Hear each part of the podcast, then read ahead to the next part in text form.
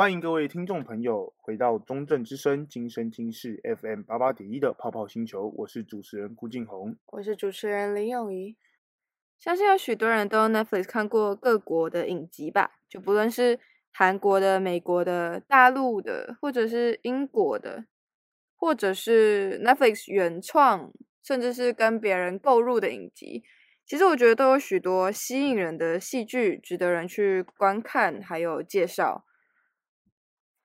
像是很多人耳熟能详的《追爱总动员》啊，《越狱风云》、《无照律师》、《黑镜》，还有《Friends》吧，这些都是很就是很值得人去花时间去看，然后甚至从里面学到一些东西的戏剧。哦，现在其实我我觉得不只是现在啦，应该从几年前开始。用 Netflix 看影集就是一个非常流行的趋势，像什么《最爱总动员》啊，然后什么《绝命毒师》之类的，都是那种哦，我觉得就是它已经跟电影一样，是我觉得你应该看过的东西，对吧？因为 Netflix 现在的使用程度非常非常普及嘛，所以很多影集已经可以变成经典影集，就是一些呃会出现在梗图或是迷因或者是。随便，很多英国或美国脱口秀主持人会成会把它丢出来，把它当一个梗的东西。对啊，我觉得现在大众已经把它变成说，就是哦，你应该要看过的东西。Netflix 已经是如此普及的一个串流平台了。那其实，哎，讲了这么多，泳衣，你有觉得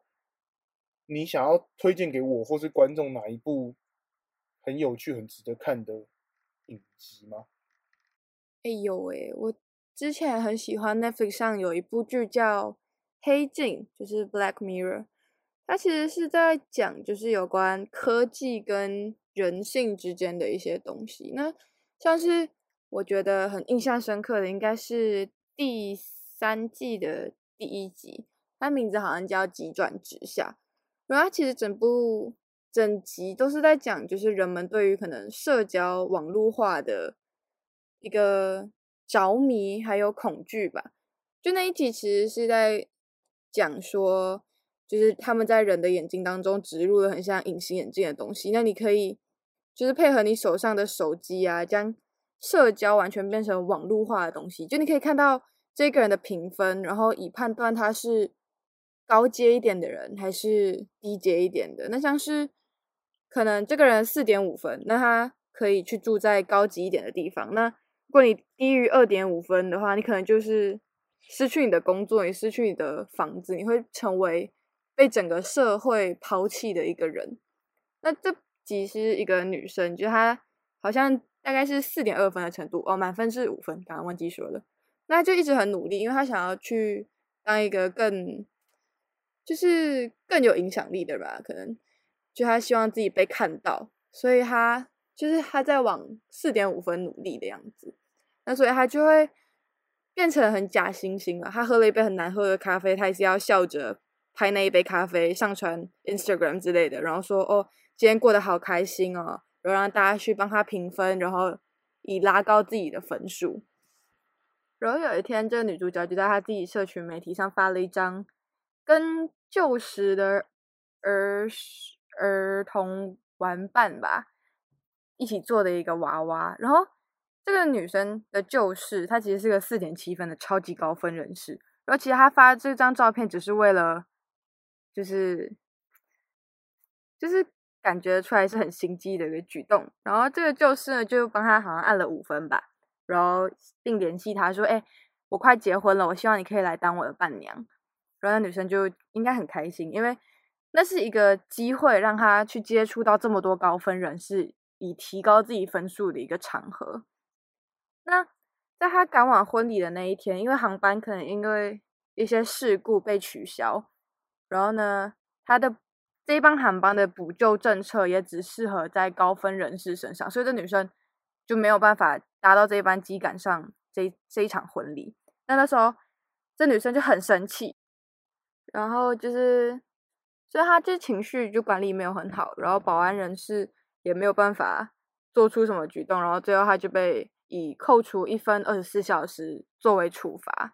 来结束这一天。结果这女生就暴走了，然后其实就中间还有很多过程，反正最后这女生就变成了一个零分人士，然后被警察带走。那进到监狱之后，女主角就是她的处罚是把那个前面讲到的那个隐形眼镜拿掉，所以她完全被退出了这个评分系统里面。然后当当时她才发现，这世界的整个画面的颜色都变了，他看到的才是真正的这个世界，就是不是都是粉红色梦幻泡泡的地方。那其实他脱离了评分系统之后，他终于可以说他自己想要说的，做他自己。那其实。也不能说这是一件坏事。哦，我其实觉得光这个世界观，整个世界的建立，就是其实跟现在现实生活中没什么两样。就是呃，人们太过在意，去在意 IG 上面，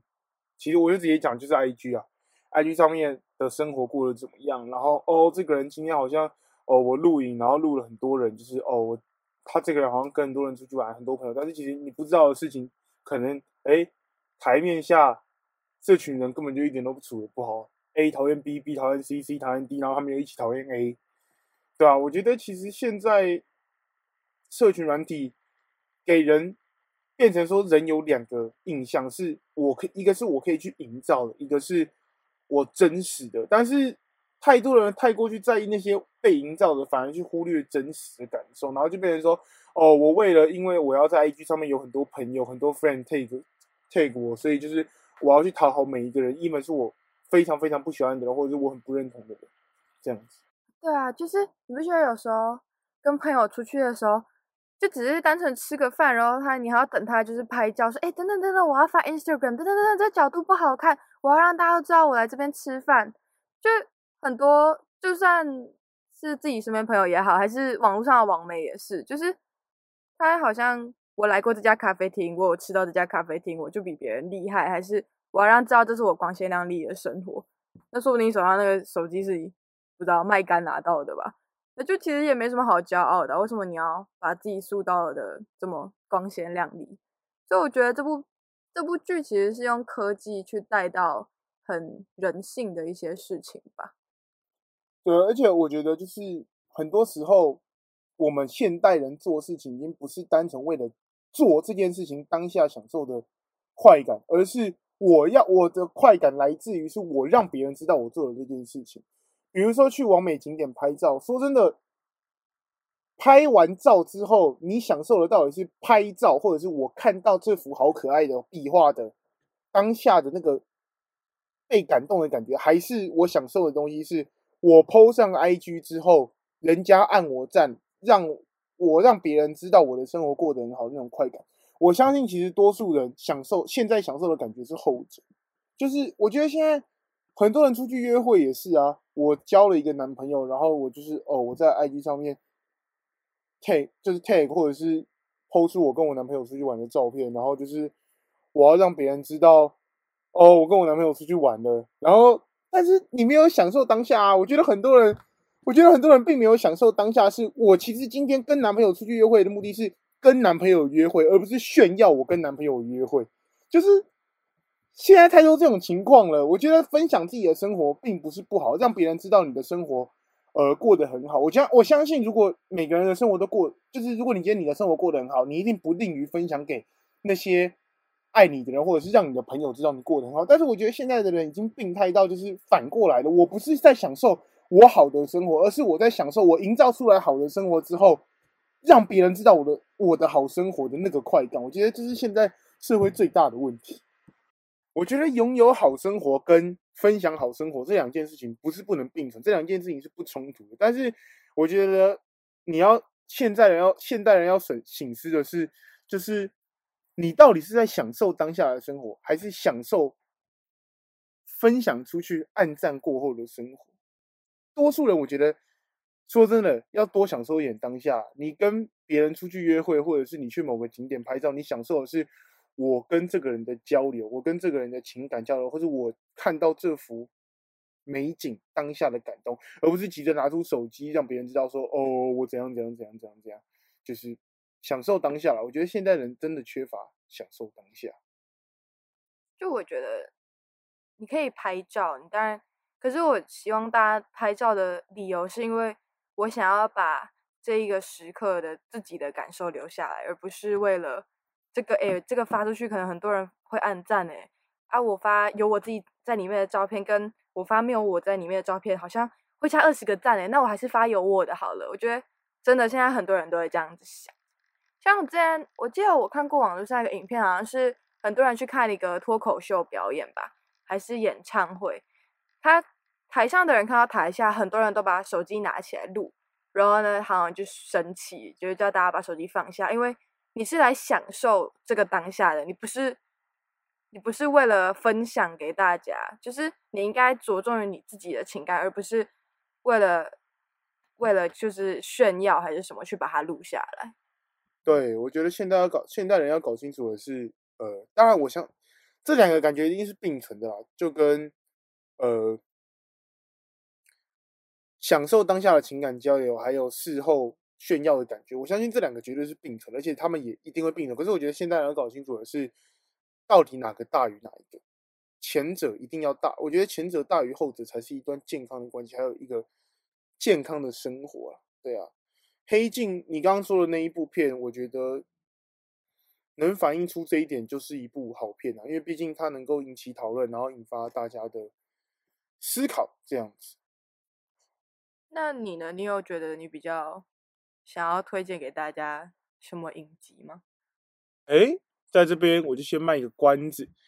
让我们下段节目回来，让我再来告诉你我想要推荐给听众朋友什么影集。好了，好，让我们休息一下，进串场音乐，待会我们再回来聊。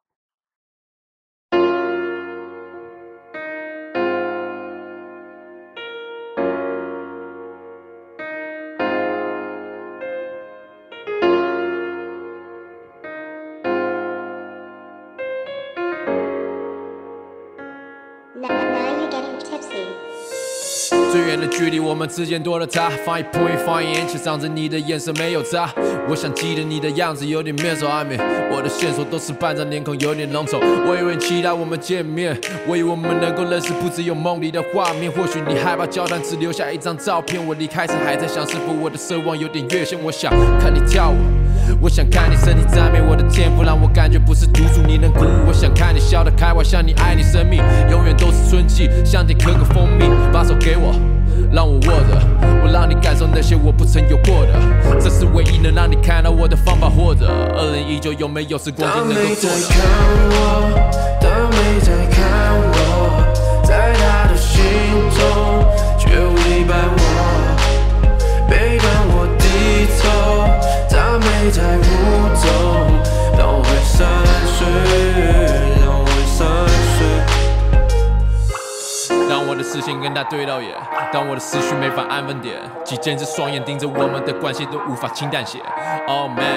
那画面散太远。我记得你那天递给我的一张面子，留着你的电话、你的地址、你的意思。我躺在房里想着你妩媚的样子。抱歉我不能出现，但还在你照的那面镜子。他在那记录你的妆容、你的胖瘦，今天晚上你会遇见谁？陪伴你的每个周末，你的放纵留给我的已经不多。我有他总是让你低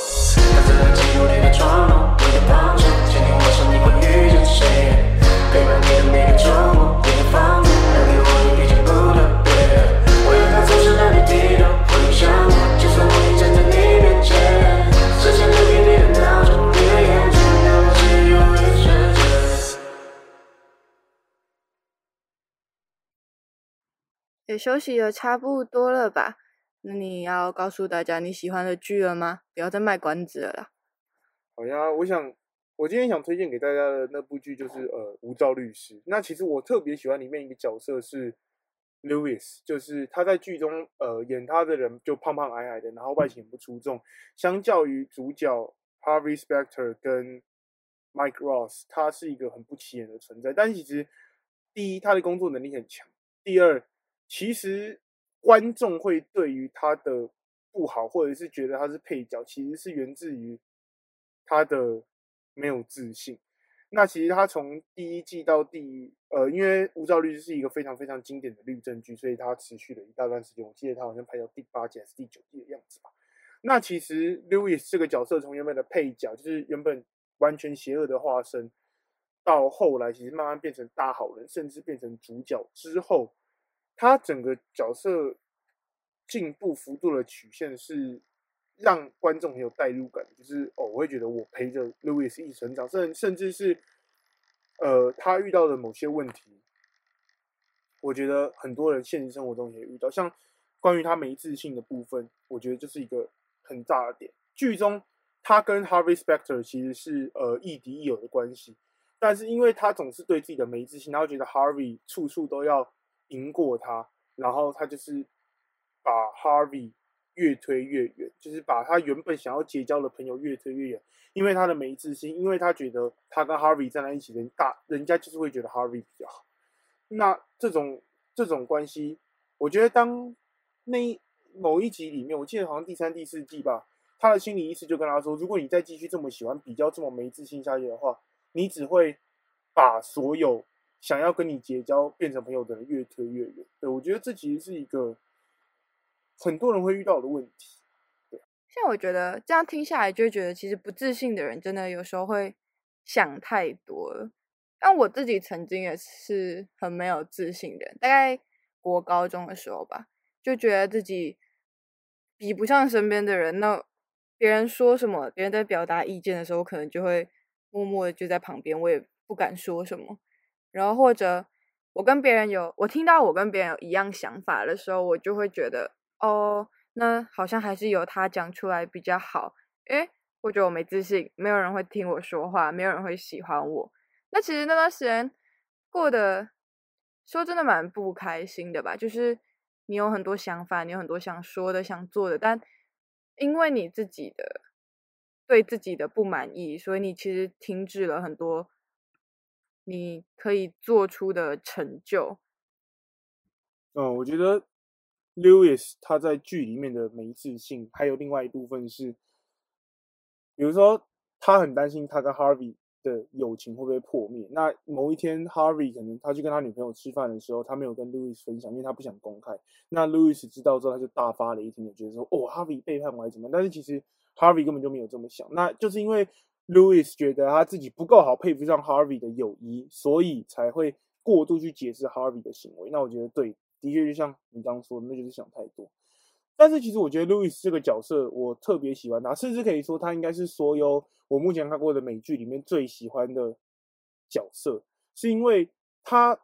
代表着我觉得其实很多人人心里面的黑暗面，不是说邪恶的那一块，是胆小畏怯、没自信的那一块。但是，当你看到 Lewis 从第一季到第八季的成长，他从一个对自己很没有自信的人，到后来成为呃 Harvey 的顶头上司，成为整个呃纽约律师事务所的老板。你看了他的角色成长曲线之后，你会发现，哦，如果我内心的黑暗面，我内心没有自信，比较不好的那一面，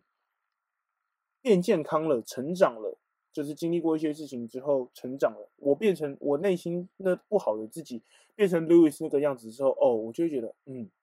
我代入感很强。其实我希望我之后自己也能变成那个样子，那让我的内心还有生活一起变得很健康。对啊，我觉得这是一个这个我会喜欢这个角色的另外一个原因吧。对啊，这样听下来，感觉可以从 Louis 这个角色身上学到蛮多东西的，就是。怎么去克服自己的黑暗面，并且从从这些经验或者这些想法当中成长，好像也是现在许多人需要学习的一件事情。听完你这样子介绍这个角色之后，其实我好像有想要回去看《武照律师》的感觉，因为当初我好像看到他有九季，然后我就想说，那我先看一下第一季前几集好了。然后看了一下，我好像就跑去看其他东西了。你想说，那之后再来找时间看看好了。那先想一下，其实一我们就这样子讲了一部剧，哎的其中一集，还有一部剧的一个角色。其实这样子。就觉得，其实你可以从影集当中学到很多东西，可能是课堂就是学校没有办法给你的一些人生经验，或许你可以从当中学习。就影集现在也应该会是人的生活蛮重要的一部分吧？对啊，应该说，对啊，影集，因为我觉得影集跟电影相比，影集一定比较长嘛，所以你可以看到角色的成长。那它带给你的东西会跟电影稍稍的不一样，像比如说很有名的那个《最爱总动员》嘛，我们就是一路从呃主角年轻的时候看到主角最后真的结婚了，那然后那部剧好像八九季吧，对啊，那你就是明显看到一个角色，你好像是随着他们成长一样，那根据你人生经验的不同，也会对每一集有不一样的感受，我觉得。很多时候，影集有魅力的地方就在于：第一，你可以随着角色一起成长，你可以去体会每个角色在每一集或是每一个时段当下的心境，然后勾出你曾经面对过类似的问题，然后去反思说：哦，我可能也是这样，或者是我希望我当时这么面对，或者是我希望我当时不要这么面对。对，那这就是角剧有趣的地方。我觉得这就是，虽然说很多人。剧集看人生，这这个这句话有点恶心，但是说真的，我觉得有时候是这样。有有时候你真的可以透过美剧，或是也不一定是美剧啦，你可以透过一部影集去了解很多人生的道理，就是不管是把你的回忆勾出来，还是还是去预防你未来可能遇到类似这种事情。就是看着角色成长的同时，自己其实也有所成长吧，像是。很多卡通吧，就是说，哎、欸，这部卡通陪我长大，哎，那其实现在影集也蛮适用的，就是这部影集可能拍九季，那说不定就是九年，一年一季，那它不也陪着你过了九年的成长岁月吗？就像是《How I Met Your Mother》这部片，它第一季的第一集是在二零零五年发行的，但它最后一季的最后一集是在二零一四年，想想这中间就这样子过了九年，哎，如果你二十几岁的时候看这部片，等你如果你追着他，然后一直到它结束为止，你就是跟着这部片一起成长了九年。你看着角色成长，你自己也长大。或许你从一个大学生毕业，然后到你也已经成家了，里面的角色也成家了，那感觉好像蛮奇妙的耶。就是我觉得就是对啊，那个感觉，当然。我现在是没有，因为我才二十几岁嘛，目前也没有类似的剧可以这样子陪我一起长大。可是，对啊，我相信永怡刚刚讲那个东西是那个东西是现实现实生活中存在的，像呃《最爱总动员》这部剧，就是很多人都说他陪我一起从二十岁迈入三十岁，对啊，然后剧中主角刚好也是二十岁到三十岁，那我相信影集能带给大家这个感动啊，所以其实这也是这么多为什么这么多人喜欢看。影集的原因吧，就是我觉得就是代入感。现在人，或者是说我我不能说现在，我自己啊，我自己很追求，我要能够带入这个角色，我要能看着这个角色成长的感觉。就像我觉得小时候会很崇拜，像可能 maybe 十十岁九岁那个时候会看卡通，很崇拜那种英雄，比如说什么茂野无郎啊，那种怪物般的。实力就觉得哦，我叫我未来要成为他，我觉得这是这这个是一种代入感。那十九岁的我们可能追求的是，我需要跟我面临生活一样困境的人，因为到了十九二十，你慢慢成年，你开始会有更多的烦恼，不管是友情、爱情还是其他的东西，你不会像小时候那么纯粹的追求我要成为一个超级英雄。对啊，那我觉得这个就是影集的魅力吧，就是。你可以因为你人生的问题，然后看到影集角色怎么解决的，或者是影集角色怎么面对的，然后勾起你心中最柔软的那一块。对啊，就是我觉得这就是影集很棒很棒的魅力，这也是我喜欢影集的原因。在我们讲前面，就是我们分享自己影集喜欢的影集的同时，不知道在收听的各位有没有，就是心中有没有浮现一部你觉得很值得推荐的，或者跟着你一起成长的一部剧呢？那我们今天也聊得差不多了，我是主持人林永怡，我是主持人辜敬宏，泡泡星球，期待下次与您在空中相相会，谢谢大家。拜拜。I see your monsters, I see your pain. Tell me your problems, I'll chase them away. I'll be your lighthouse, I'll